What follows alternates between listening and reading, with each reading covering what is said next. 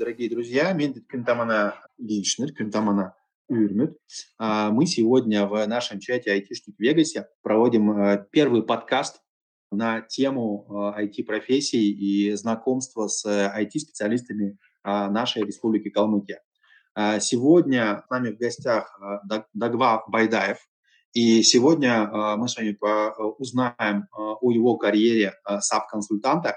Но прежде чем перейти непосредственно к общению с Дагвой, я хочу озвучить ряд правил и рекомендаций по работе в нашем голосовом чате. Первое.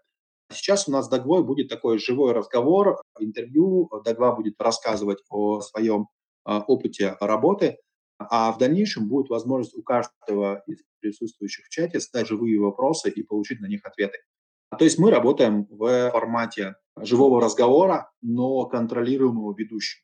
Ведущим являюсь я. Коротко представлюсь. Меня зовут Аркадий Мниев. Для вас, для профессионалов IT-сферы, я, наверное, скорее похож на никейщика, который является очень, наверное, классным, по крайней мере, э, мне так говорят мои э, дети и ученики, преподавателем IT-сферы, преподавателем программирования, популяризатором IT-профессии и компьютерных наук.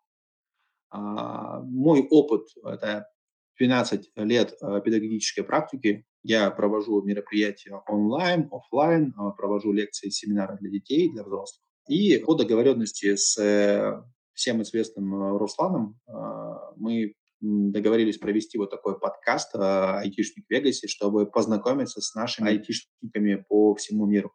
Благо интернет и э, возможность современных технологий позволяют это делать.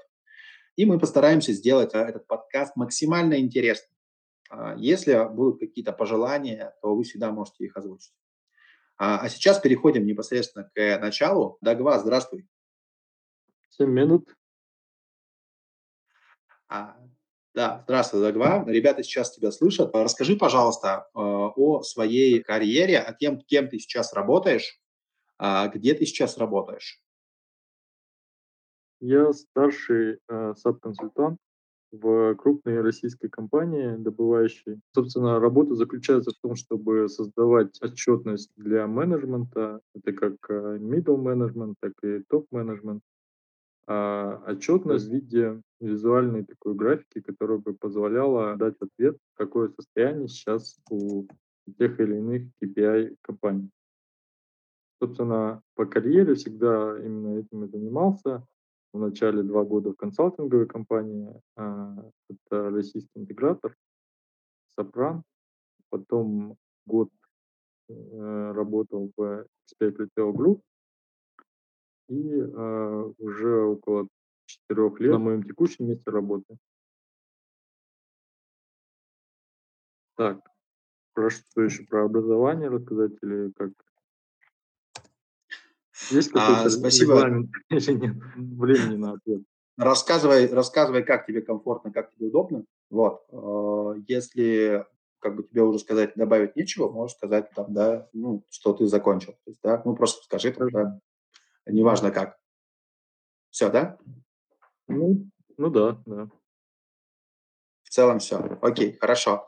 Да, нам сейчас нужно тихонечку учиться, я сейчас тоже понимаю. Все-таки, видишь, голосовое общение в э, чате немножко другое, чем Zoom и онлайн. Я больше привык к онлайну. А, Дагва, смотри, э, я услышал, что у тебя уже 6 лет опыта работы в этой сфере. Давай начнем просто вот да, с самого-самого начала. И для меня начало да, становления интереса человека – это, наверное, его там, подростковый возраст, школа. Расскажи, пожалуйста, где ты учился, где ты получил вообще основную, наверное, любовь там, да, к компьютерным технологиям, и как это помогло тебе, может быть, в будущем? Или, может быть, ты вообще не увлекался компьютерными технологиями, и у тебя пятерка была только по физкультуре? Нам было бы интересно узнать.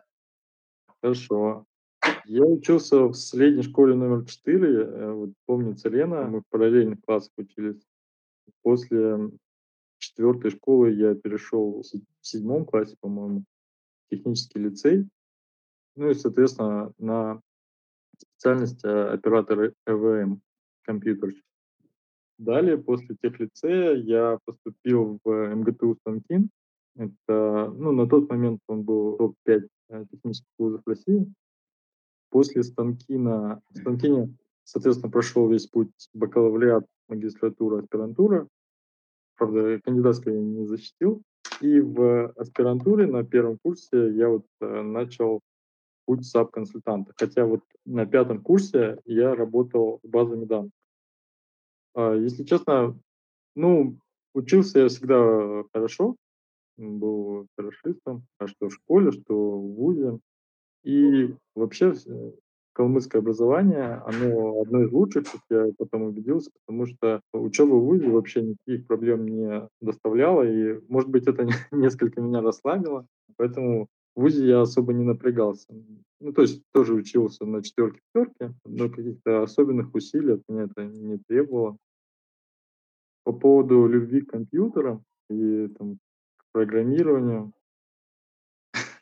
Вообще это забавно, потому что а, в ВУЗе, ну, вернее, если начинать со школы, в техлицее я, ну, как все, программировал, была пятерка, практически серебряная медаль у меня была, по-моему. Но на самом деле вот в ВУЗе программирование я не любил, потому что был такой момент, что у нас какой-то был на первом курсе страшный профессор, все его боялись, по-моему, Ковшов, и все говорили, что вот никто не сдает, ну и вот как-то не пошло у меня на первом курсе, и плохо сдал программирование, кое-как я его там сдал.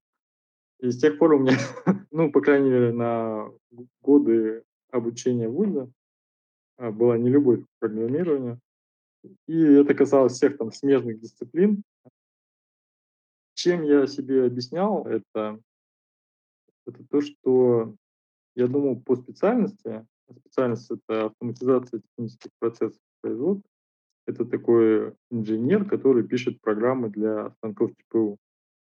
Я думал, вот закончу, нас там распределяем всякие оборонные заводы, и все будет хорошо. Но э, если вот нас будут слушать школьники и студенты, это была моя большая ошибка, потому что вот эта вот инертность, неактивность, она вылилось то, что у меня потом были проблемы. Это раз. Естественно, никто в ВУЗе не стремился нас э, как-то ну, наши проблемы решать, не стремился там распределять. Ну, то есть, если ты сам свои проблемы не решаешь, то их никто не будет решать за тебя. То есть а... ты сразу столкнулся с, э, со всеми прелестями взрослой жизни, да? Ну, наверное, можно и так сказать, но вот что было в ВУЗе классного, это то, что э, ВУЗ имел такую систему, как в школе, вот там была модульная система, аналог четвертей в школе. То есть ты сдаешь э, такие мини-экзамены каждую четверть, контрольные. И если ты, соответственно, немножко отстал, там не сдаешь, у тебя копятся хвосты, и в итоге очень сложно это все потом нагнать. И поэтому ВУЗ учил нас все делать своевременно. Но вот э, в ВУЗе была, повторюсь, такая у меня э, инертная позиция, что я был не очень активным. Потом э, у меня был э, друг, одногруппник Тигран, и у него, в общем, там знакомый владел одной компанией, и он предложил пойти на работу в, в эту компанию, заниматься базами данных. И такой второй, наверное, урок жизни в том, что вот я не любил программирование. На третьем курсе, курсе у нас были базы данных. я их тоже не, не очень любил. И заниматься мне пришлось в первую очередь базами данных и программированием на первой работе. Вот Тиграну, кстати, за эту работу спасибо. Там я около года на пятом курсе проработал. А, и то есть получал, получается, заканчивалась магистратура, я думал, что делать дальше, и всерьез я хотел отправиться в армию. Это, получается, был 14 год, вот, Украина и все прочее. Я думал, что ну, просто надо сходить в армию, думал. А там будь что будет. И это еще одна моя ошибка такая, тоже та же самая инертность. Никогда так не делайте. Это школьникам и студентам и начинающим специалистам. Но тут э, уже другой мой друг, э, одногруппник, в общем, мы как-то с ним встретились, и он предлагал пойти в аспирантуру, я согласился. И в конце пятого курса я узнал о консалтинговых компаниях, стратегических компаниях. И вот загорелся желанием туда идти, но этим хотел сходить в армию, потом друг переубедил поступать в аспирантуру.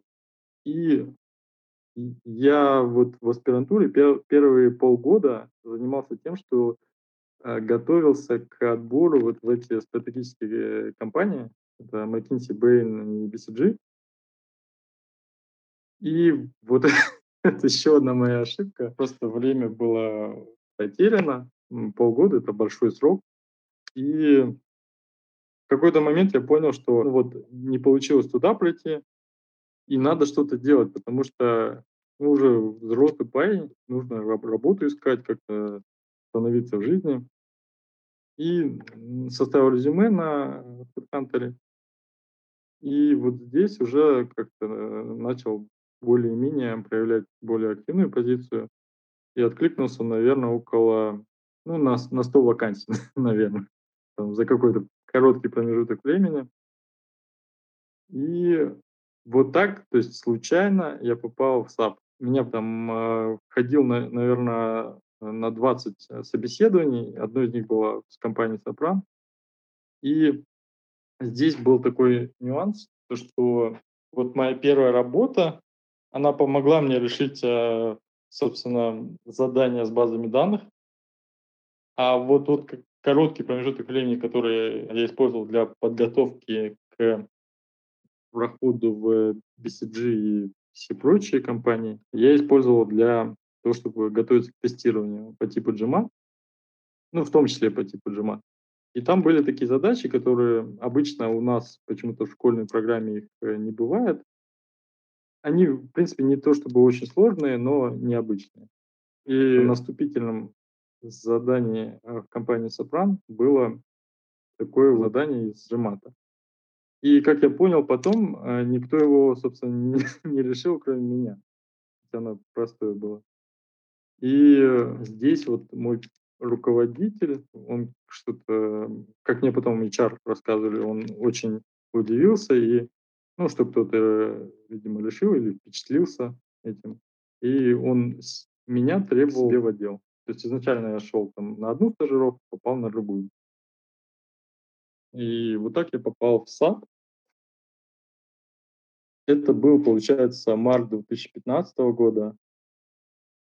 И на самом деле я на тот момент не знал, что такое SAP вообще, не представлял себе. Сейчас я знаю, что вот в начале, да, Вопрос какой-то? У кого? Какой-то звук был вроде бы. Ну ладно. Нет, все в порядке, да, продолжай. А меня хорошо слышно, да? Это я рассказываю. Да, да, хорошо слышно, все прекрасно. Там немножечко потом во времени назад вернемся, рассказывай. Пока рассказываешь, говори. Хорошо. Вот сейчас я понимаю, что SAP на момент 2015 года это был уже немножко другой SAP, который был в начале 2000-х годов, потому что в начале 2000-х годов специалистов э, SAP было очень мало. И, соответственно, как мне потом рассказывали, они получали какие-то космические деньги. Ну, чуть ли не там, знаете, были байки о том, что с нескольких зарплат он мог купить квартиру, сапер. Я пришел, к сожалению, через 15 лет после этого времени, золотого времени SAP, и пришел на зарплату 25 тысяч рублей кто помнит, э, на 2015 год, это небольшие деньги, попал вот в молодую компанию «Сопран». Если о ней рассказывать, это, ну, возвращаясь назад, понимаю, что компания была идеальным, наверное, местом для работы для меня, ну, первым местом работы. Потому что все вокруг молодые, активные, умные, все чего-то хотят добиться, все стремятся куда-то.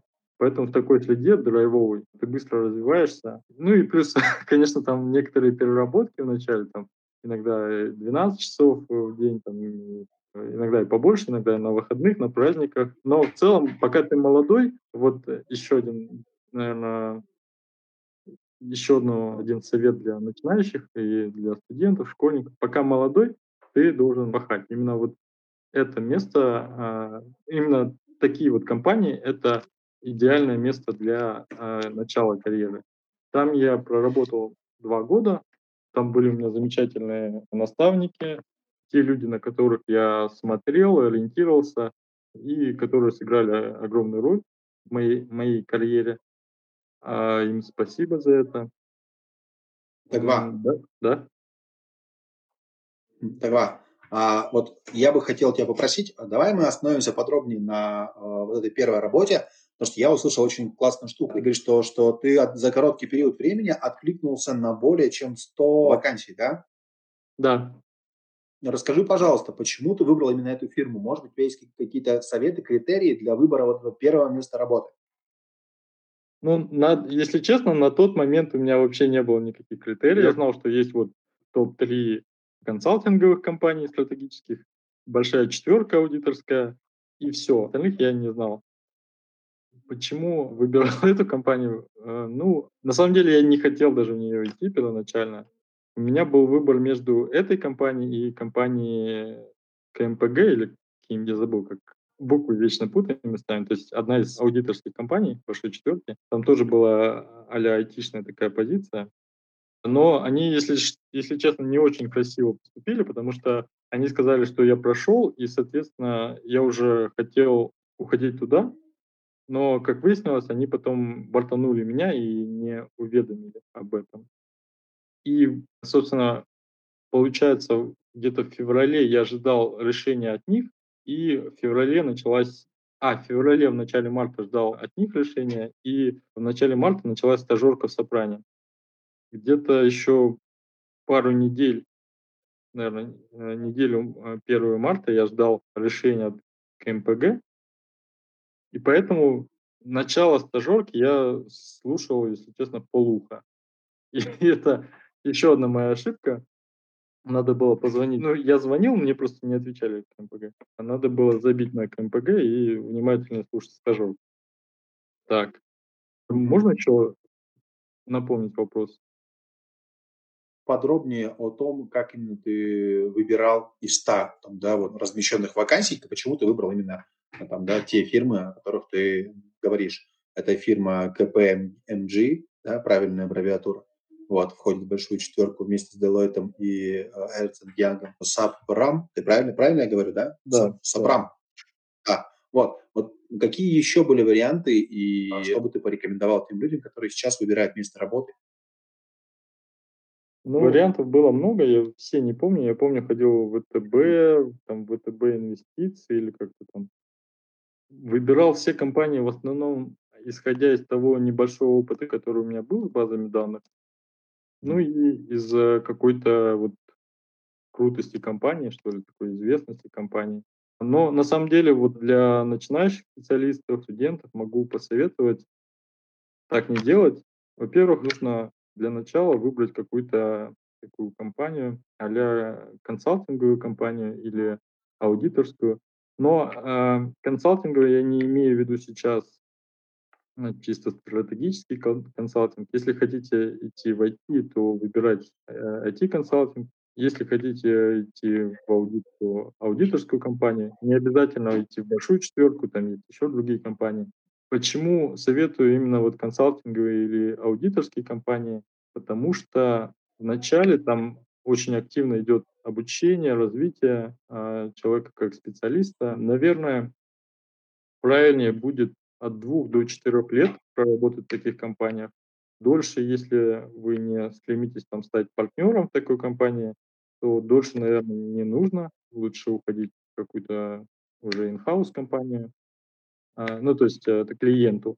Да, вот, вот так, наверное, будет правильнее поступить. То есть твоя то есть стратегия, о которой ты говоришь, да, ну такая карьерная стратегия, заключается в том, чтобы сперва устроиться в компанию, в которой готовы тебя учить, готовы тебя обучать и готовы в тебя вкладываться, а, проработать там пару лет, работать необходимые, получить необходимые знания, получить необходимую практику и после этого уходить в инхаус компании, верно? Да, все верно. И если, конечно, человек не хочет стать партнером такой компании, тогда надо сидеть, клепить зубами и пытаться в районе 10 лет получить этот пост партнера, если получится. Вообще в инхаус компании тоже можно на старте карьеры идти, но там сильно зависит от того, какой коллектив будет и какой руководитель будет.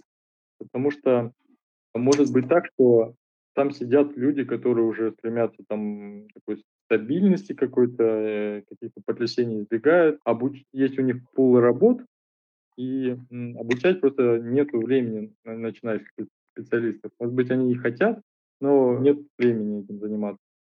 А ну, вот, э, им, им просто это не нужно. Если к ним приходят готовые специалисты, да, то они просто этим не занимаются, потому что им это не нужно, да? Ну, не то, что не нужно, иногда просто нет времени. Вот э, как раз такая ситуация сейчас у меня в том плане, что вот пришли начинающие специалисты, мне дали там несколько человек, как, чтобы я их обучал там чему-то. Но у меня просто иногда нет времени ими заниматься. И, если честно, это, это утомляет, потому что ты должен помнить постоянно, что у тебя есть пару человек, которых надо обучать, давать задачи, как-то думать об их развитии. И немножко ты вспоминаешь себя, когда ты был начинаешь на специалистом, и ты и стремишься им помочь, но а, иногда просто нет времени и сил этим заниматься.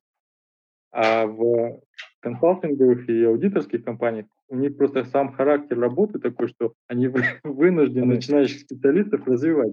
Потому что если они не будут этого делать, то они не будут зарабатывать деньги. Ну и, собственно, поэтому они развивают. Классно. Спасибо за комментарий.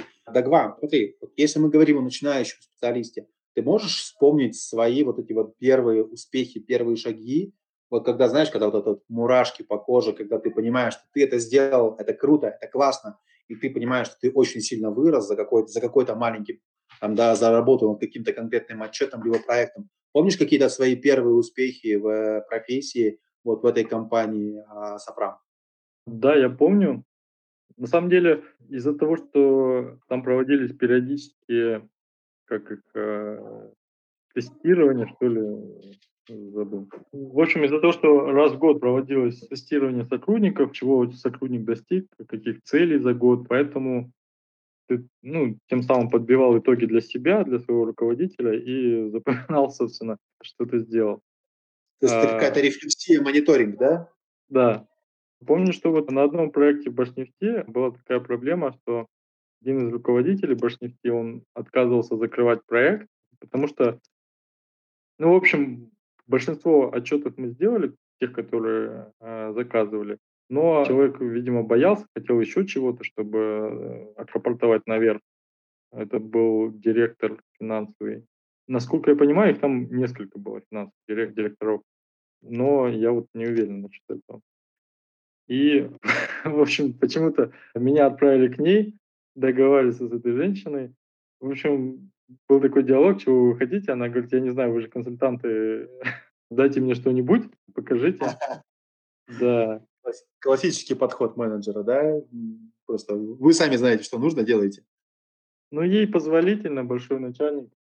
В итоге думал-думал и сделал такую штуку, типа вот if анализ через саповский продукт. Там очень красивый такой дашборд получился, который позволял менять какие-то параметры и видеть э, основные финансовые показатели компании. В общем, она потом показала своему руководителю. Я не знаю, что за позиция у этого руководителя была. Он в восторг пришел. Там, я уже непосредственно с ним работал. Он там какие-то разные предложения э, озвучивал. Вот, э, даже рассказывал мне, как там работает в общем, продажа нефти через Роттердам. Я смутно помню, но что-то он пытался рассказать. И, в общем, вот эту штуку показали аж самому президенту Башнефти на тот момент это очень крупный такой, ну, не чиновник, а руководитель был. И вот это, наверное, один из моментов, который на первой работе запомнили. То есть, когда твоя информация, точнее, результаты обработки информации настолько качественные, что их не стыдно показать там, да, с SEO, то это прям супер круто да, для САПа. Правильно я понимаю? сложный вопрос, потому что SAP, он а, большой и огромный, там очень много разных программ, модулей, и это моя работа в данном случае это не была результатами анализа, это был такой дэшборд, такая информационная панель интерактивная, которая бы позволяла, собственно, менять параметры и видеть, сколько там заработала компания, сколько налогов надо заплатить, еще что-то такое. И то есть ну, выглядело просто очень так э, красиво, поэтому, собственно, это пошло наверх. Я не скажу, что там каждый SAP-консультант показывает свою работу с SEO, потому ну, что... Ну, это скорее просто тебе запомнилось как начинающему специалисту. Это, это запомнилось, да, но я имею в виду, что не каждый SAP-консультант, э, он а, в итоге его результаты работы видны SEO, потому что работа весьма разная в SAP. Ну, наверное, здесь надо поподробнее про SAP рассказать. Компания SAP – это немецкая компания, она, по-моему, в 70-х годах разработала свой э, знаменитый модуль ERP, по-моему, называлась E... О, ну, не будем об этом. В общем, а, это бывшие инженеры из Microsoft разработали в Германии. В общем, а, собственно, на тот момент SAP это был аналогом 1С сегодняшнего, а, который позволял автоматизировать процессы. Потом он разросся до разных там модулей. Есть ERP, в нем около семи модулей. Есть CRM, а, там тоже какие-то модули для банковской сферы продукт. Есть, собственно, для интеграции такие ABAP-программисты, которые, собственно, CRM, ERP тоже работают. Есть, а, наверное, вот чаще кого понимают под SAP-консультантами, это, наверное, SAP-методологи. Это те люди, которые разбираются в бизнес-процессе. То есть они, собственно, на самом деле, они ничего не программируют, они разбираются с настройками системы, интервьюируют пользователей, пытаются понять бизнес-процесс. Соответственно, они между собой делятся на бизнес-сферам, там закупки, финансы, treasure management, это, по-моему, управление богатством или как такой модуль новый появился. Таких модулей около восьми. И вот методологи, это, наверное, те, кого чаще другие люди не SAP понимают словом SAP-консультант. Также очень много абаперов. Это те люди, которые настраивают, собственно, ERP-отчеты, постановку э, дают, собственно, эти же самые методологи. Также над ERP есть такой модуль BI, бизнес-аналитика, который состоит из двух частей. Это КХД, BV, бизнес warehouse, и бизнес object, это отчетность. Бизнес warehouse — это такая настройка, которая позволяет строить аналитическую отчетность из транзакционных данных Транзакционные данные – это то, что ежедневно поступают какие-то оперативные данные. Аналитическая отчетность – это то, что, собственно, получается из этих транзакционных данных путем там, сжатия, путем использования различных агрегатов. Ну, то есть, например, пришла, пришел заказ из кассы в ERP, там очень много строк, там покупатель, время, продукты, количество продуктов, цена продуктов. И в аналитическую отчетность он попал там например, без, э, без времени, то есть с меньшим количеством характеристик. И таким образом получается более быстрый доступ к данным, потому что данных меньше. И а, для аналитической отчетности, например, для того же топ-менеджера, ему не важно там видеть а, данные конкретно по одному покупателю, он смотрит там по, по всей компании, например.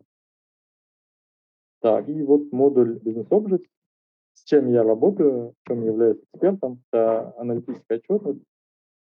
Там много продуктов, во всех из них надо разбираться. Это в первую очередь это дашборды, потом э, отчеты.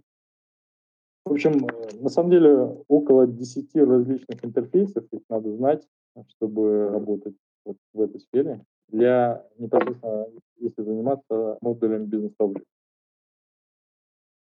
Так, наверное, на этом все пока по этому пункту. Спасибо, спасибо большое. На самом деле, все, что я услышал, у меня складывается такое впечатление, что, наверное, в САПе, в принципе, может найти себя, наверное, любой человек. Любой человек, который умеет работать с цифрами и которому нравится анализировать информацию, может найти какую-то роль для себя в, э, управлении SAP. Правильно я понимаю?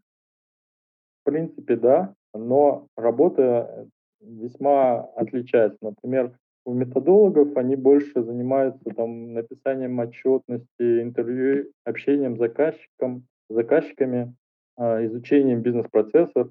То есть здесь, наверное, как такового программирования нет вообще. А батлеры, они, собственно, практически не общаются с заказчиками, только делают какие-то свои отчетики. Те, кто работает с BI, они строят отчетность, да, они общаются с заказчиками, но, наверное, поменьше, чем методологи. Да, в принципе, в SAP любой может найти место. Даже есть сейлзы саповские, тоже отдельная категория. Но золотой век САПа закончился, если что. Вот, угу. вот как раз давай подробнее об этом. То есть, да, насколько я понимаю, вот я тоже сижу, слушаю и понимаю, что очень многие функции сегодня на себя берет AI, то есть, да, искусственный интеллект. Я думаю, ты об этом сейчас хочешь рассказать, да? Ну, не только об этом, потому что SAP появился вот э, в начале 2000-х годов, и тогда вот саперы это была такая элита IT. Сейчас вот если посмотреть, наверное, вы все знаете наверняка, что все хотят попасть в Data Science, там Python, Data Engineer.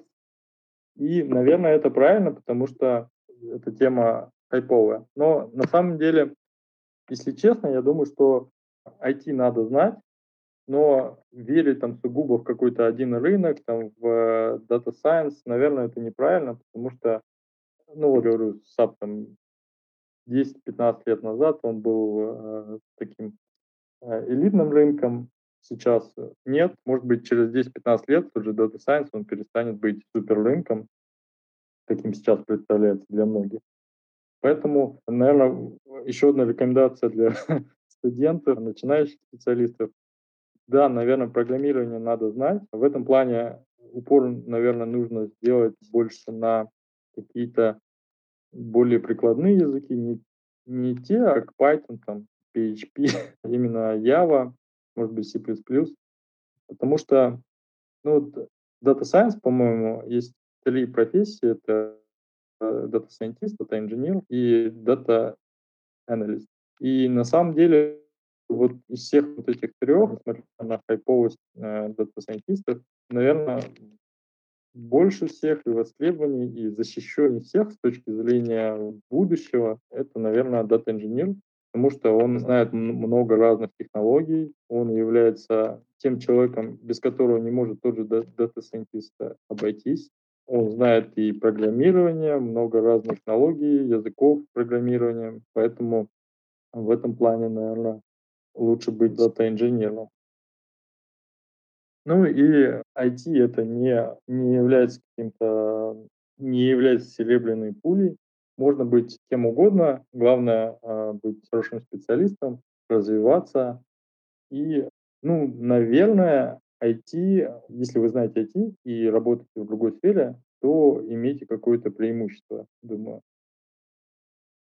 А, если подытожить, mm-hmm. если подытожить, можно сказать так, да, то что IT вообще в принципе информационные технологии это сквозные технологии, которые важны в любой профессии, и их изучение важно, наверное, на мой взгляд, на каждом этапе э, жизни. Школа, вуз, э, работа. Все равно ты будешь рано или поздно изучать IT-технологии, верно? Ну, в принципе, да. IT-технологии дадут преимущество. А, но вот э, Например, такой вот кейс. Знаю одного человека, который был медиком.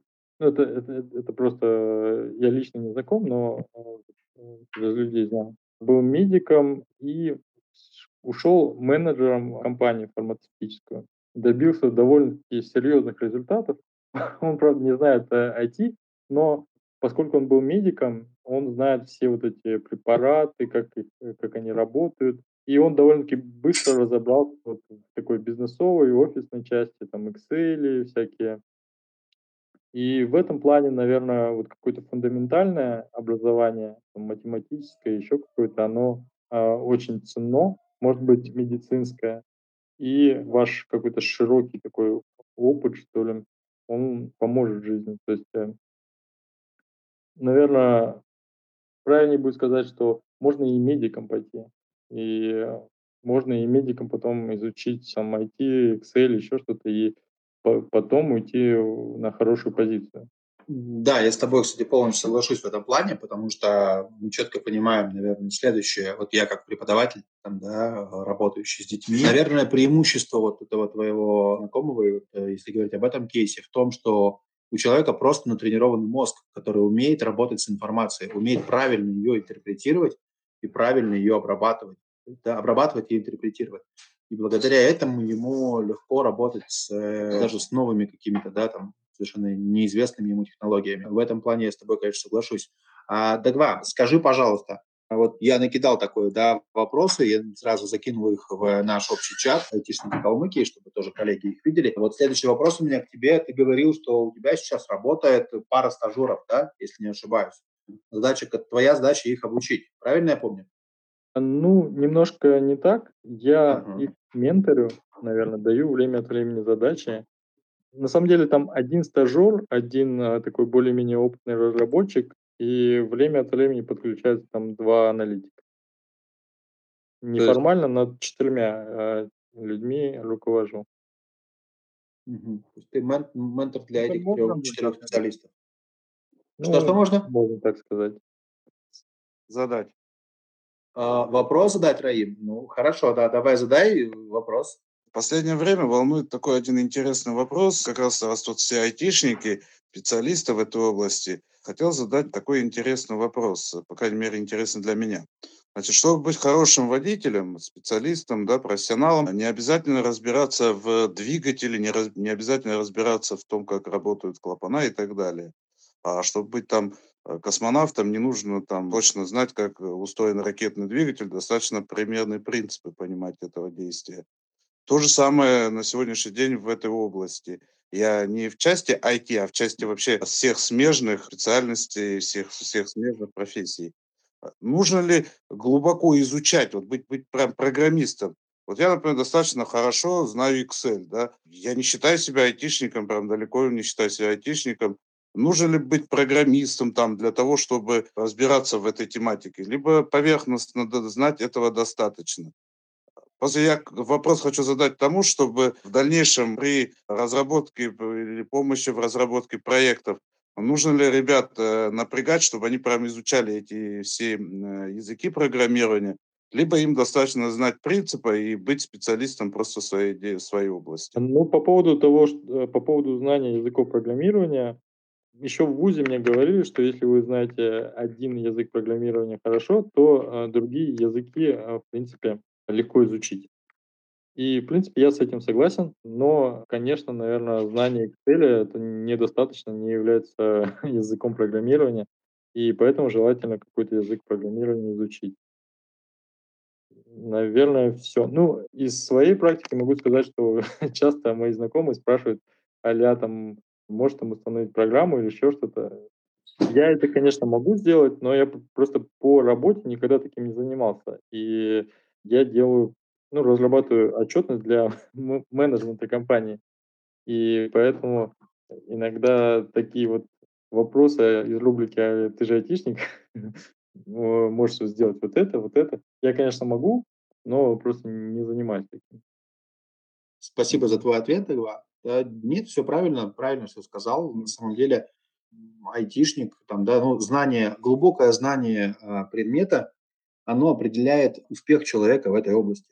А, Раим, ну, я бы сказал так, может ли водитель быть, водить машину, при этом не знать, как устроен двигатель и не понимать ничего в его ремонте? Да, может. Но сможет ли такой водитель водить автомобиль аккуратно? Ну, скорее всего, нет.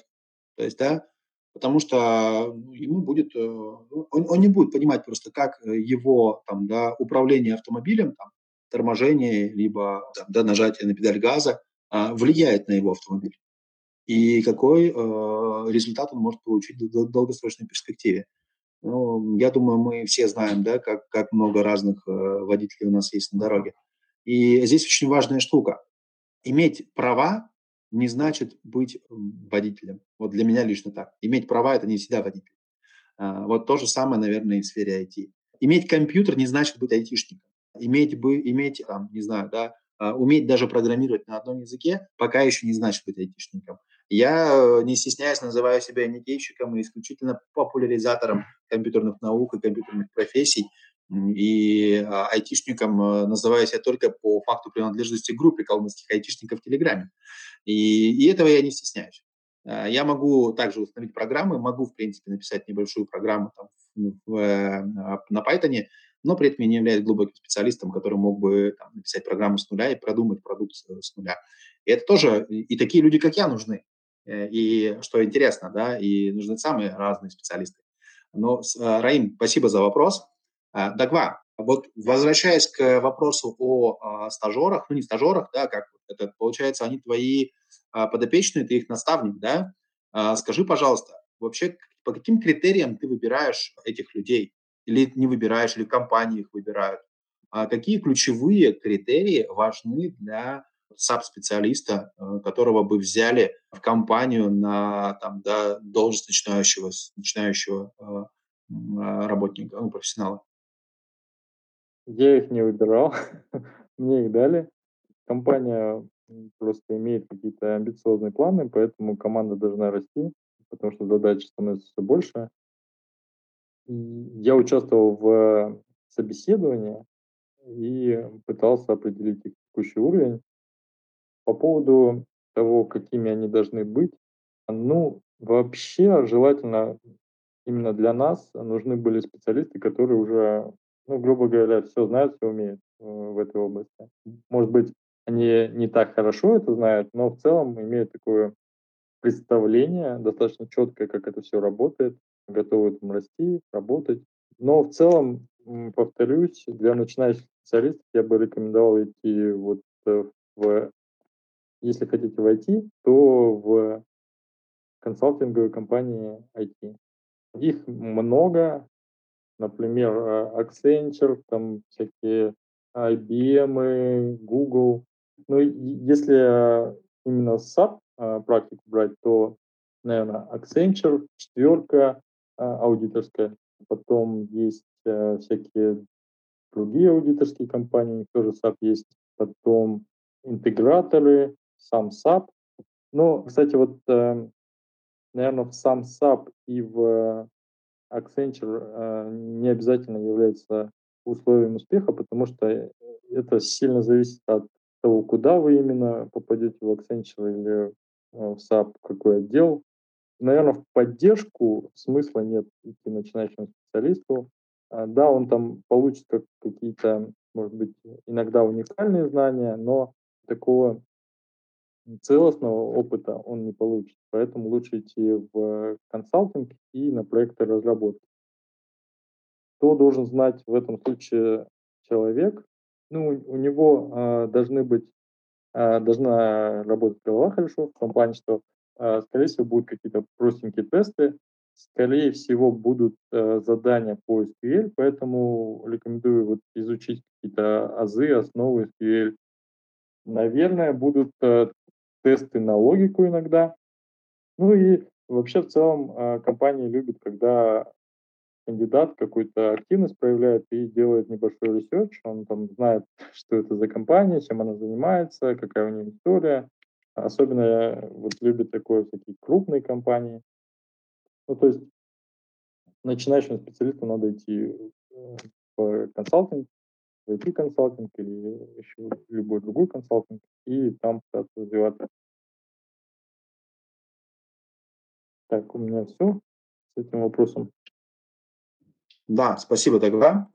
Смотри, э, в целом э, у меня, наверное, у тебя вопросов больше не осталось. Вопрос, может быть, э, что-то тебе есть что сказать нашим слушателям? Я думаю, что, во-первых, надо придерживаться каких-то основных принципов работы вот, начинающим специалистам, студентам. Это надо быть внимательным, стараться, потом всячески вот хороший пример. Надо пытаться найти себе менторов, людей, на которых вы могли бы смотреть и развиваться. Плюс пытаться ну, проявлять какую-то активную позицию, все время стараться развиваться. Ну и, соответственно, я вот э, последние два года, наверное, получается, или полтора года, как вот пандемия началась, у меня начался какой-то марафон с обучением, там онлайн-курсы не прекращаются. Ну, то есть э, полтора года изучаю там разные программы, закончил вот, мини-MBA. И, наверное, такая рекомендация, наверное, она хорошая, это стараться иметь такую большую цель, благую цель, которая бы драйвила, мотивировала бы тебя на, на рост, на развитие. Пытаться стараться учиться на ошибках своих, пытаться стараться учиться на ошибках других. В том плане вот этот подкаст как раз возможность взглянуть на мои ошибки. А, я очень много в карьере делал неправильно, наверное, совершал ошибки, мы все люди. И вот для молодых специалистов это возможность посмотреть, как говорят, look over my shoulder, за моим плечом, как э, какие ошибки я совершил, и, соответственно, не совершать их в своей карьере. А мои, мои ошибки, это главное, это неактивность. То есть я был, особенно в ВУЗе, такой э, инертный человек. Во-вторых, наверное, это карма, потому что те вещи, которыми, которые я не любил больше всего, это вот программирование, базы данных там и все прочее, они, собственно, это то, с чем мне пришлось работать в карьере. Поэтому, собственно, пытайтесь стараться все понять, развиваться в этом плане. Ну, не забрасывать дисциплины, особенно, наверное, профильные дисциплины. Не, ну вот, возвращаясь к первой ошибке, не, не пытаться думать, что после того, как вы закончите вуз, вас возьмут за ручку и поведут там на работу, и все у вас будет хорошо. Может быть, в каких-то вузах это так, но мне кажется, в большинстве случаев надо идти и стараться проявлять какую-то активную позицию, везде искать возможности, стараться э, найти как какую-то э, хорошую карьерную возможность и пытаться ее реализовать.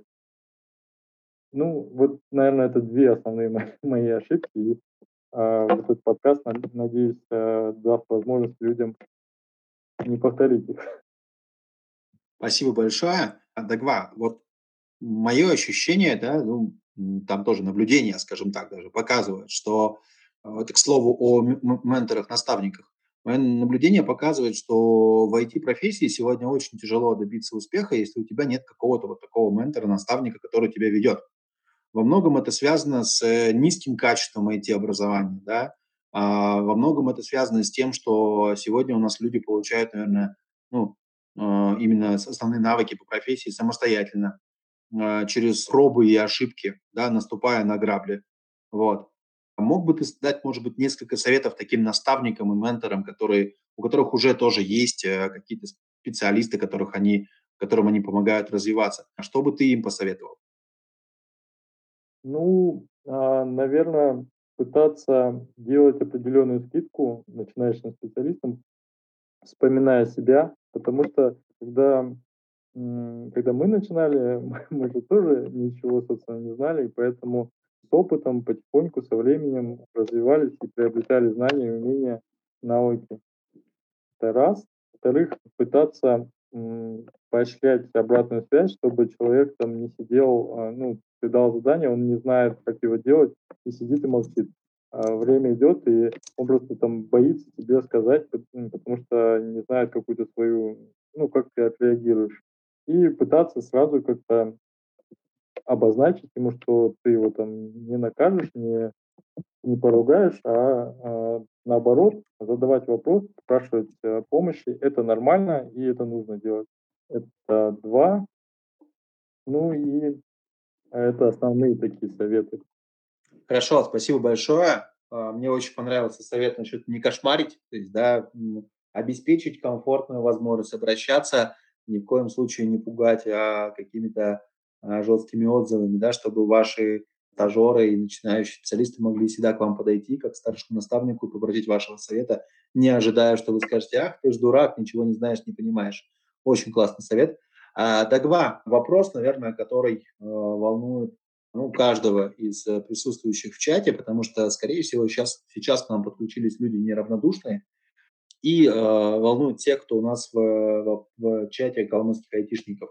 Как, на твой взгляд, твое э, мнение, Что сегодня необходимо предпринимать для того, чтобы развивать IT-сообщество, развивать интерес к IT-наукам и к, ну, к компьютерным наукам, к компьютерным профессиям среди подрастающего поколения. Потому что вот ты очень классную штуку сказал, да, ты говоришь, что а, там, да, SAP, сейчас время SAP а заканчивается, золотой век SAP а прошел. А вот ну, сейчас люди учат там, ну, не заканчивается, хорошо, но он прошел, окей, а, золотой век SAP а прошел. И да, мы понимаем, что там, да, сейчас там учат Python, учат Data Science, это тоже когда-нибудь, наверное, тоже золотой век пройдет. Мы понимаем, что сейчас очень большое количество людей учат его, а, и, соответственно, какое, какое возникает понимание, что через пять лет, наверное, рынок труда будет переполнен специалистами, которые uh, умеют работать. И, скорее всего, работодателям будет очень тяжело там найти действительно стоящих вот таких золотых специалистов, да, таких как ты, которые могут взять на себя ответственность и подготовить, э, сделать э, все необходимое для выполнения поставленной задачи. Э, мы понимаем, вот я лично как педагог точно понимаю, что все, что востребовано сегодня, не факт, что оно будет востребовано завтра. Мы прекрасно знаем, как у нас было, когда там, да, в конце 90-х, начале 2000-х все мечтали стать юристами, а через пять лет у нас было просто тонна юристов, которые были никому не нужны. И то же самое, на мой взгляд, происходит сейчас в IT-сфере. Но, может быть, я, конечно, не прав. Потому что у нас есть тонны, наверное, программистов, будет там через 3-4 года будет тонны Python-программистов, которые будут никому не нужны. А, может быть, я не прав. А, но а, давай а, ближе к моему вопросу. Это что нужно сделать сегодня у нас в республике, у нас в IT-сообществе, чтобы развивался интерес к IT-профессиям и к компьютерным наукам? Хороший вопрос. На самом деле, вот э, я изучал э, такое понятие, как э, системное мышление, и э, читал статью про lifetime learning. В общем, есть такая статья, что, э, скорее всего, нашему поколению и тем, кто младше нас, придется около пяти раз переучиваться. Профессии будут исчезать, профессии будут появляться. И в этом плане надо быть, э, надо не бояться, надо быть гибким и пытаться быть ко всему готовым. И lifetime learning о том, что надо всю жизнь учиться. Как вот говорил Ленин, учиться и учиться и учиться. А, это раз. По поводу системного мышления, почему заикнулся, это про то, что да, скорее всего, Python специалистов будет а, очень много, но а, это такая система, которая, на которую очень много факторов влияет. Во-первых, это низкий порог входа, поэтому туда люди вломятся. Но а, также есть другие факторы, которые, собственно, уменьшают количество Python-специалистов. Многие там дата-сайентисты получают какой-то хороший опыт здесь, и они уходят а, за границу. Поэтому сложно оценить а, через 5-10 лет, что будет вот с этим рынком. Но я считаю, что мне кажется, что да, скорее всего, рынок Data Science а, лет через 5-10 он немножко просядет, выровняется с другими айтишными там, специальностями. И в целом, я считаю, что сейчас рынок более-менее ровный, просто вот именно область Data Science немножко выделяется, и в целом зарплаты практически везде одинаковые. Если думать о том, что как развивать это в Калмыкии, вот это сложный вопрос. Ну, во-первых, можно периодически приглашать каких-то успешных а, людей э, с этой сферы, школы, в какие-то другие учебные заведения, чтобы они рассказывали о своем опыте. В этом плане я помню, что в 2015 году, когда вот э, до того, как э, или это 14 был год, до того, как стать САП-консультантом, а, было мероприятие, которое здесь, в Москве, организовывали наши земляки. Это наша замечательная Тема Царенова, такой патриот Калмыкии, а, Эрни Хартхаев. Ну, я, к сожалению, с ними близко не знаком, но э, такой пиетет имею перед ними, уважение. И они приглашали таких выдающихся земляков, которые многого добились на тот момент, их там 5-6 человек. Я, я не скажу, что прям какой-то гигантский эффект э, это имело на мою карьеру. Но в целом мне очень понравилось, и была определенная мотивация развиваться. И думаю, вот подобные мероприятия можно делать там, в Калмыкии, в Элисте, чтобы люди рассказывали о своем успехе. Чем, наверное, сейчас привлекательна IT-сфера, это тем, что относительно быстро можно до какого-то, в принципе, неплохого заработка дойти. Но э, на самом деле годами там все другие сферы, там финансовые, экономисты какие-то, юристы, они будут примерно столько же получать. Ну, то есть там айтишник с э, опытом работы 10 лет, он будет получать, наверное, столько же, сколько экономист э, с опытом работы 10 лет. Но в первую очередь э, зарплата, наверное, будет зависеть от э, уровня экспертизы человека, от того, какой этот человек. Ну, то есть, например, в карьере очень важны, важны общение, там, и все вот это вот soft skills называемое. Я целиком с тобой полностью соглашусь. Вот, на самом деле, действительно, ты прав. Чтобы стать начинающим специалистом, наверное, достаточно просто знать программу. Вот. А чтобы стать начинающим, начинающим специалистом, достаточно знать софт. Чтобы стать профессионалом, нужно уже понимать, наверное, науку, да, а чтобы и уметь учиться. А чтобы стать руководителем, здесь уже нужны софт-скиллы. Вот а, что ты скажешь об этом? Немножко не, не так. Чтобы стать э, начинающим специалистом, надо быть э, мотивированным, это раз. Во-вторых, иметь какие-то вузовские знания, там, языки программирования, желательно там, базы данных, ну, подготовиться к этому, э, то есть там, скорее всего, будут какие-то тесты и все прочее. Чтобы развиваться, ну, надо себя поставить в такую среду, которая поощряет вот это развитие, которая э, стимулирует развитие. Ну и, соответственно, это являются такие жесткие проекты в консалтинге, потому что там ты растешь быстрее из-за того, что проекты имеют э, сжатые сроки, рамки, и все там горит. Э, временами ты горишь, и поэтому ты растешь быстрее. По поводу того, чтобы а, стать руководителем, soft skills, конечно, важны, но soft skills, э, они важны и для а, обычного специалиста, для эксперта они важны, потому что а, они в конце концов сыграют в течение карьеры в плане того, что будут, э, скорее всего, переговоры по каким-то зарплатным ожиданиям с руководителем, прочему. И то, как ты общался а, на работе, какие ты выстроил отношения, оно все в итоге сыграет в этих вопросах. Классный комментарий. Спасибо большое. Друзья, присутствующие вместе с нами, есть возможность прекрасная задать свои вопросы Дагве. Если у вас есть вопрос, можете э, озвучивать его. Дагва, привет. Я тебя тоже помню. Спасибо большое за интересный доклад. А, очень так жизнеутверждающий и с мотивацией для молодых специалистов. Мне очень понравилось. А у меня, знаешь, какой вопрос? Все-таки хотел бы немного вернуть тему обсуждения в сторону именно саб-карьеры.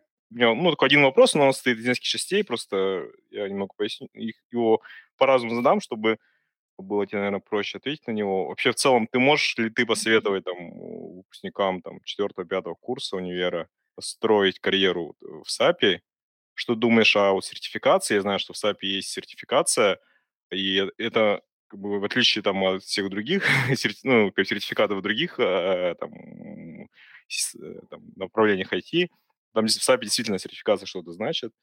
И, вот, и насколько вообще возможно работать с, с SAP-консультантом удаленно, либо там релацироваться ну, в другую страну, получить другой опыт.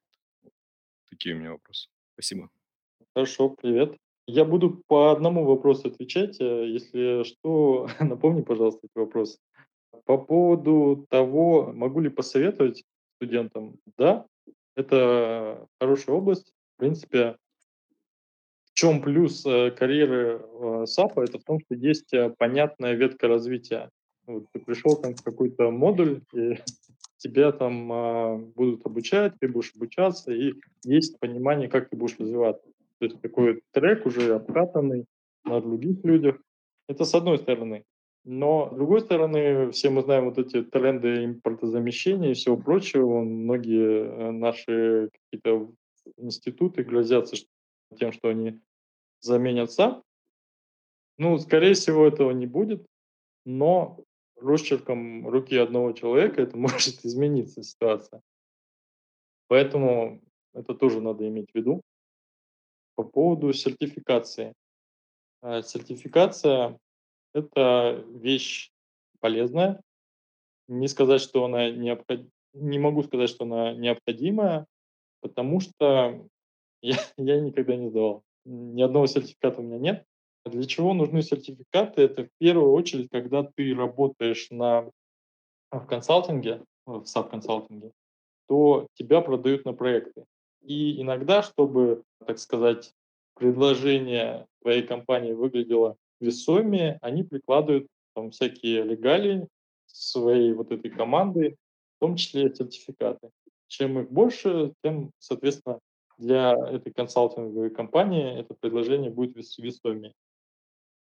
Ну, э, иногда э, какие-то in-house компании, когда нанимают консалтинг, они требуют э, сертификаты, но это редкое явление. Ну, то есть, в принципе, можно иметь сертификаты, и вот когда вы работаете в консалтинге, э, если вы работаете в консалтинге, мой вам совет, сдавайте эти сертификаты, потому что, если вам предлагают, потому что в этом случае компания оплачивает эту сертификацию. К сожалению, сами сертификаты и курсы SAP, они очень дорогие. Ну, не то чтобы прям совсем уж дорогие, но никому, наверное, не, не хочется из своих денег там отдавать лишние там 100-200 тысяч за сертификацию, за возможность сертификации, потому что ее еще надо сдать. А это второй вопрос. По поводу релокации. Релокация, я думаю, возможно. Я тоже когда-то задумывался, может быть, уехать в какую-то другую страну. Но релокация, наверное, надо вот здесь уже изучать внимательно рынки, куда вы хотите уехать в страну. Наверное, проще будет попасть в какой- какой-то международный консалтинг здесь и релацироваться с помощью этой компании, потому что в этом случае иногда компания оказывает там поддержку, там документы оформляют, иногда там дают квартиру пожить. И вот для той же Германии это очень весомая помощь, потому что там очень сложно нанять квартиру в силу там с определенной специфики. И, ну, то есть, в принципе, можно релацироваться.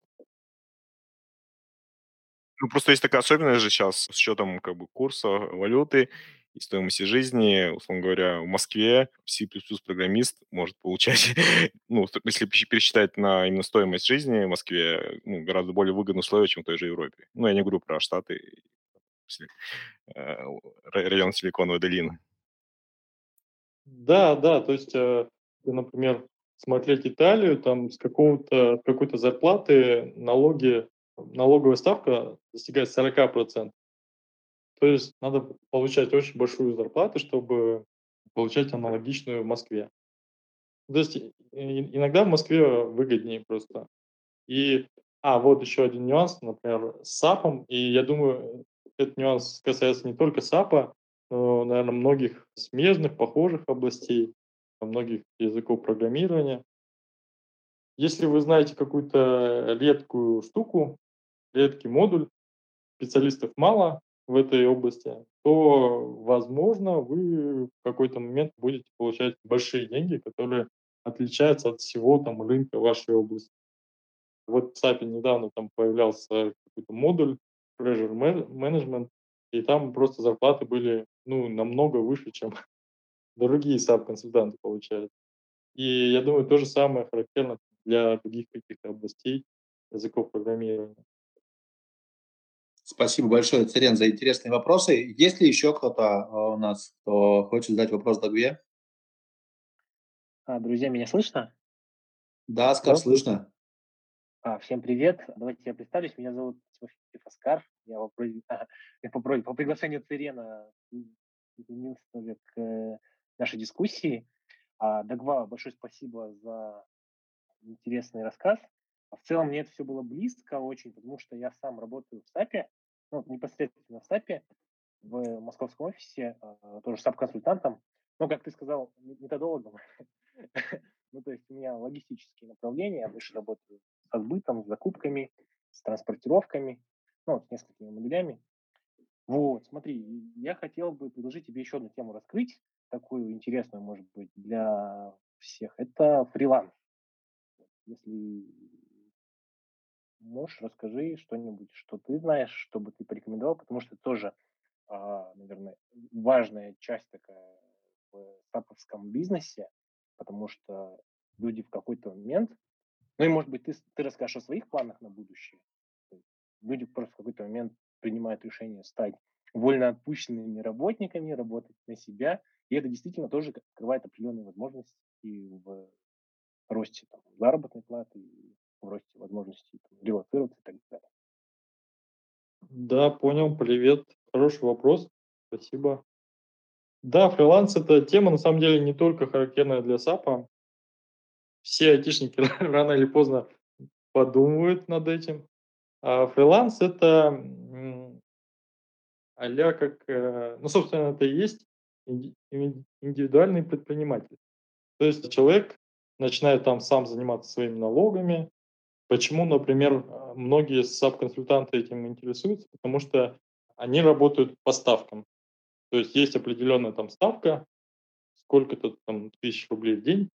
За счет этого, за то, что за счет того, что они там не платят какие-то налоги, а платят их по-другому, там некоторые получают там 12 тысяч в день, некоторые 20 тысяч в день. Если там уж совсем какой-то эксперт, который обладает какой-то уникальной экспертизой, то они могут и 30 тысяч в день получать. То есть 30 тысяч в день там, умножить на 20 рабочих дней, 600 тысяч зарплата. Это гигантские деньги. И весьма многим это интересно. И, конечно, мне это тоже интересно было. Просто я думаю, что человеку с, эм, ну, в определенных условиях это а, немножко страшит. Например, если у тебя какой-то большой кредит появляется, ипотека или там дети маленькие э, появляются, то а, если у тебя не будет контракта, то у тебя не будет денег. Не будет денег, ты не сможешь там свои какие-то кредитные обязательства выполнять, там семью кормить. И поэтому многих вот это останавливает от того, чтобы пойти во фриланс. У меня есть э, э знакомый один, который ушел во фриланс, но просто у человека не было вот э, таких нюансов, как ипотека, у него ну, нет пока маленьких детей, и он работал по фрилансу. Соответственно, человек очень доволен этим. Ну, поэтому фриланс – это хорошая тема, с учетом того, что ты начинаешь получать достаточно большие деньги. Была встреча одноклассников, ой, э, одногруппников. Десять лет назад примерно мы закончили вуз. И один из моих одногруппников, он тоже айтишник, и он тоже во фрилансе, но у него там получается не ставка, а получается за счет того, что он ИП, он э, получает на 30% больше своей э, зарплаты предыдущей, потому что там по-другому считаются налоги. А, и вот в этом плане ИП чем хорошо, это тем, что мы все там патриоты, и, соответственно, мы любим большую родину и малую родину, Калмыкию. И поэтому, если вы ИПшник, то ваши налоги, а, и если ИП зарегистрировано в Калмыкии, то ваши налоги идут в Калмыкию. Если, соответственно, у вас там какая-то гигантская зарплата, то существенный вклад в экономику региона. А если таких, как вы, там, человек 100, а может быть 1000, то это уже э, хорошие деньги для экономики. Такой социальный вклад. А все-таки это как работает? То есть сколько SAP люди, которые покупают SAP-услуги, насколько они готовы там, брать, покупать услуги у там, специалиста, фрилансера, нежели пойти там к какому-нибудь большому, большому интегратору там, и, и там, купить у него небольшой объем услуг. Хороший вопрос, да.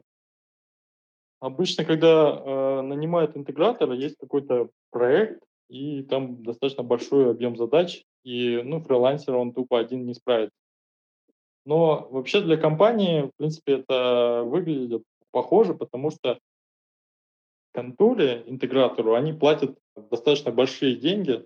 И, ну, думаю, не раскрою секрета, но, если честно, они продают консультантов по, собственно, практически по таким же деньгам. То есть там стажер идет там за консультанта, консультант за старшего консультанта. И поэтому там иногда старший консультантом 20 тысяч рублей в день на проекте. И у тебя проект полгода идет. Ну, примерно так. Я видел случаи, когда целые команды становились фрилансерами, как-то заключали с компанией договор и, соответственно, оказывали услуги. И это, конечно, было намного дешевле, потому что они знали, что э, вот эта команда уже они эксперты, они могут там поддерживать и э, решать, собственно, очень сложные задачи. А консалтинг иногда грешит тем, что, ну, поскольку это такая кузница кадров, наверное, иногда приходят э, специалисты, которые учатся на проекте. Но э, в этом ничего дурного нет, наверное, но это просто специфика работы таких компаний. А фрилансеры зачастую это уже опытные специалисты, которые да, на своем да. опыте денежку-то и зарабатывают.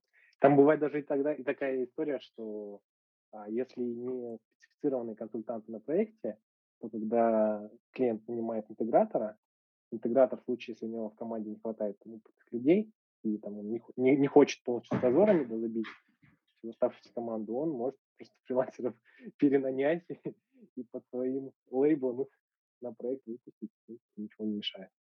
Да, вот, по-моему, это присуще любому рынку.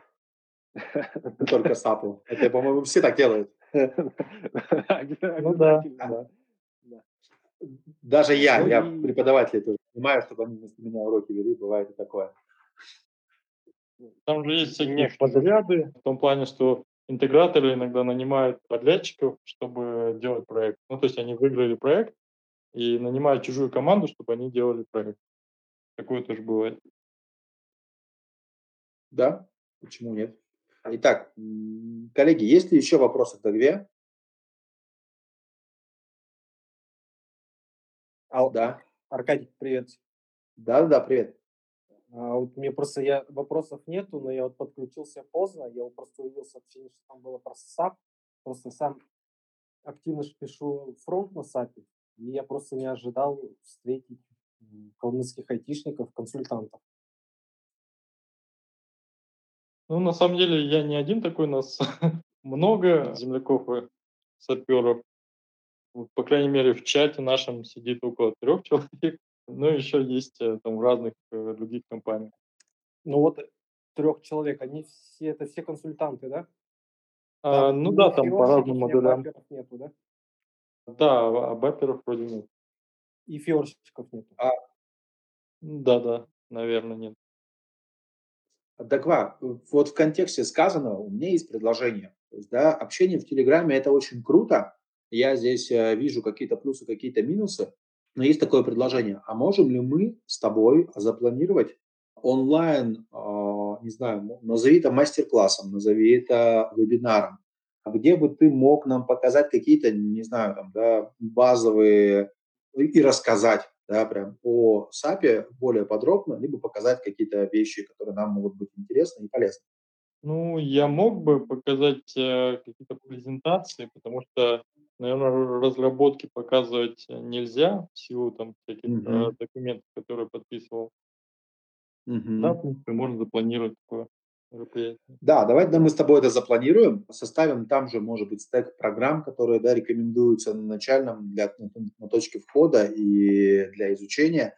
и проведем такое мероприятие в онлайне. Я предоставлю свой аккаунт Zoom, у меня там безграничное время, то есть как бы не нужно будет через каждые 40 минут останавливаться, сможем работать э, спокойно и качественно. И я думаю, что ребятам, нашим айтишникам будет это интересно. Что скажете? Я думаю, что ребята в чате потом напишут, мы опрос проведем туда и запланируем. Дагва, спасибо большое за согласие поучаствовать еще и в таком эксперименте. Коллеги, есть ли еще вопросы? Аркадий, можешь пояснить, я не совсем понял, это будет какое-то обучение SAP э, для чайников или что такое SAP, ну, уже как бы более расширено с презентацией, не совсем понятно. Я думаю, что мы с Дагвой об этом договорились. Дагва, вот как ты считаешь, что мы сделаем? Что мы можем сделать? Рассказать про SAP или о SAP для чайников? Вообще, я думаю, что, наверное, можно рассказать про SAP, потому что из-за того, что модулей очень много, а SAP для чайников, ну, непонятно именно, а что именно э, показывать в таком случае.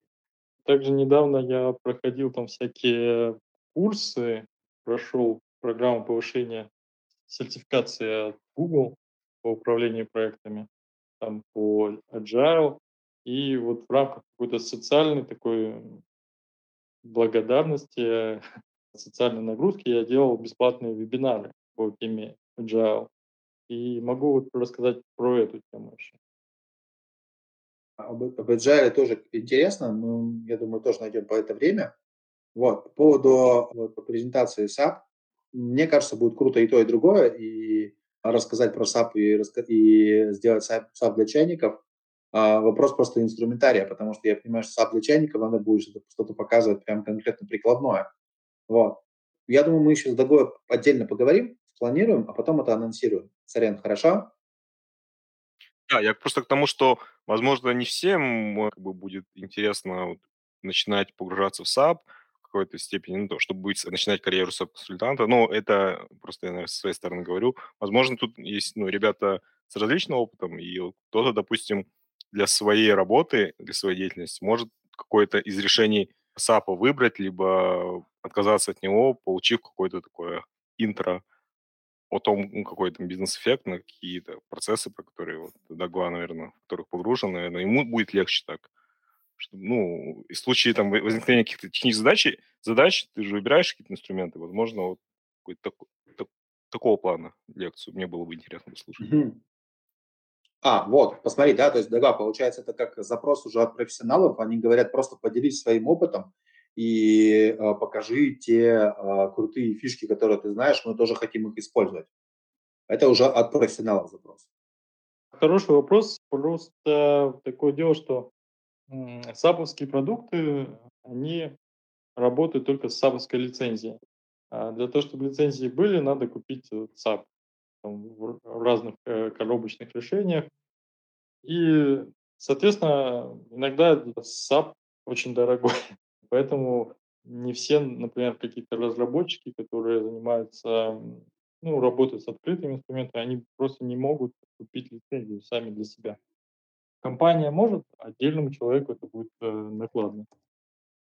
Если, наверное, это какой-то не Fiori, но вот с Fiori я мало знаком. То есть там, допустим, вообще нет никаких модулей. Допустим, я хочу даже, допустим, купить маленький модуль для небольшой компании, там построить сквозную аналитику какую-нибудь. То есть и взять, допустим, кусок WhatsApp, а кусок саму дописать там на каком-нибудь другом ну, ну, стеке. Таких вообще решений в SAP нет, да, как я понимаю? Есть э, решения, есть SAP Business One, для малых предприятий. А есть решение SAP Analytics Cloud, это такое облачное решение, ты покупаешь там, например, лицензию и можешь э, пользоваться некоторыми возможностями. Вот в этом плане это масштабируемые такие продукты, с помощью которых ты можешь там, э, ну, которые можешь использовать в своем бизнесе, например. Такие, да, можешь э, использовать, они примерно, наверное, будут стоить как тот же Power BI, наверное. Вот насчет Business кажется... One не уверен, а SAC он примерно будет так стоить. А, мне кажется, нам, может быть, поможет ответить на этот вопрос Оскар, потому что, по-моему, он упоминал, что он работает в офисе SAP в Москве, да? Да.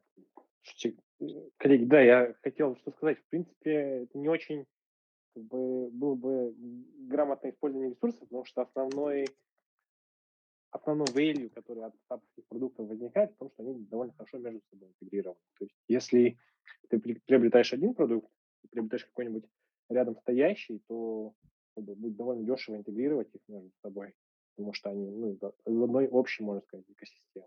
Ну вот как в случае с Dagvoy, там BV, BI, они по большому счету довольно легко получают данные в ERP, а, как бы, с этим проблем нет, потому что под это, просто говоря, продукт затачивался. А, там, из оракловских каких-нибудь ERP-шек будет, это будет просто невозможно. Поэтому как бы ну... стендалон продукты саповские это не как бы не вещь в себе, не, не всегда это оправдано, поэтому я бы как бы ну, рекомендовал ресерчиться просто более глубоко. Вот на мой взгляд, важно понимать, что если есть какой-то продукт, то, скорее всего, э, рядом стоящий имеет смысл рассмотреть, потому что легко будет его, а, его довнедрить. Вот. А просто продукт ради продукта не очень эффективно получится.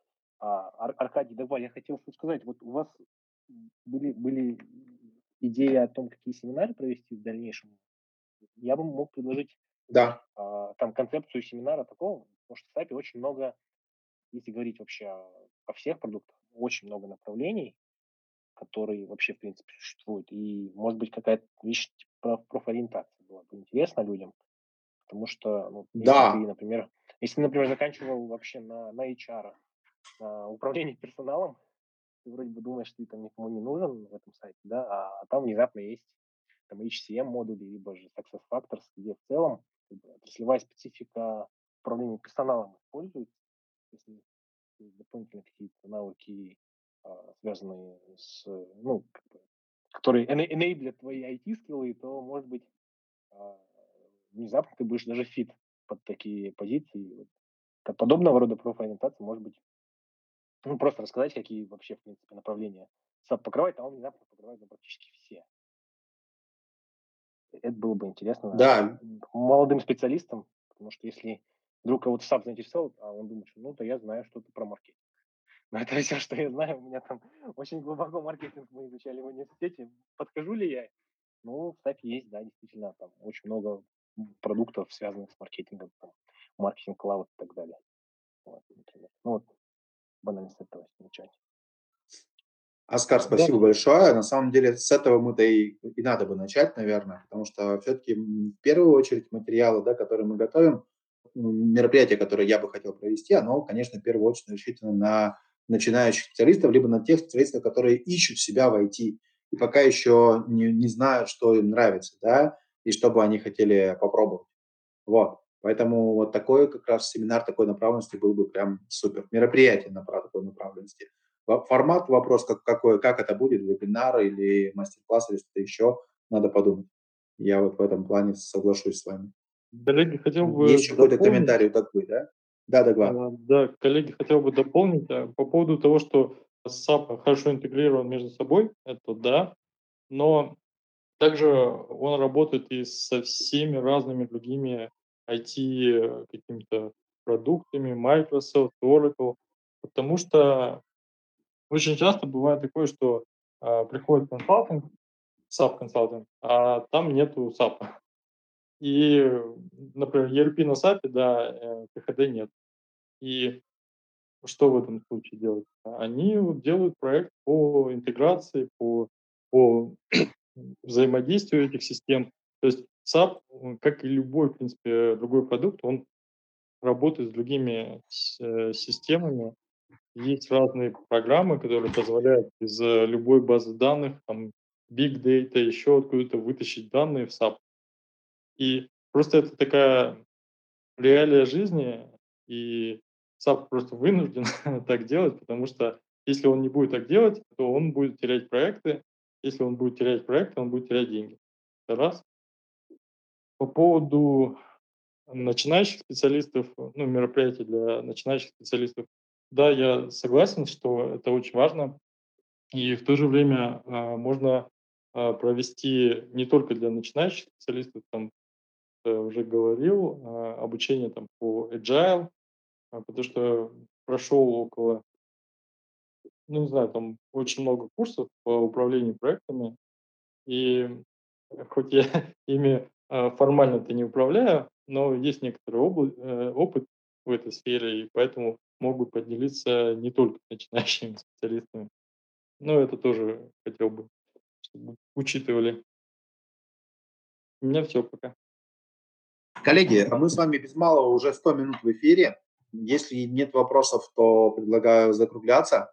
Вся информация, э, вся, ну, как бы весь сегодняшний подкаст, э, я его еще немножечко подчищу, подрежу там где-то, да, и опубликуем его в группе, и, наверное, там Яндекс подкасты пойдет, и посмотрим Google подкасты и так далее. То есть попробуем позакидывать это в разные системы да, и сервисы, в которых можно слушать подкасты. Мое ощущение от сегодняшнего разговора, разговор был очень полезен, очень классно. Я скажу так, что где-то мне стало прям очень-очень любопытно и а, захотелось познакомиться с твоей работой поближе. Дагва, спасибо тебе большое. Ты рассказываешь э, очень и очень так вкусно о своей профессии. Вот. Мы планируем уже следующую встречу. Поговорим тогда в следующий раз со следующим нашим гостем. Посмотрим, как это будет. Пока что у меня ощущение, честно, от Телеграма, не знаю, пожалуйста, я вас прошу, пожалуйста, поделитесь в нашей группе, поделитесь своим ощущением, а, от э, формата встречи, а потому что он для нас нов, для меня вот, в частности очень. А, поделитесь с нами, пожалуйста, информацией о, о качестве связи, потому что лично я там кое-где Дагву не слышал, пару раз такое было.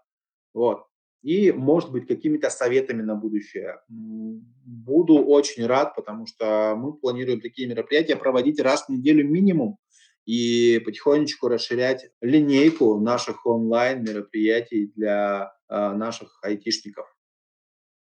На этом у меня все. Я а, готов с вами попрощаться. Скажите, пожалуйста, всем спасибо, точнее, я говорю всем спасибо и до скорых встреч. Дагва, отдельное спасибо, очень классно, вкусно рассказываешь. Надо проводить мероприятия и учиться вместе, не знаю, там, знакомиться с САПом и так далее, знакомить людей с САПом.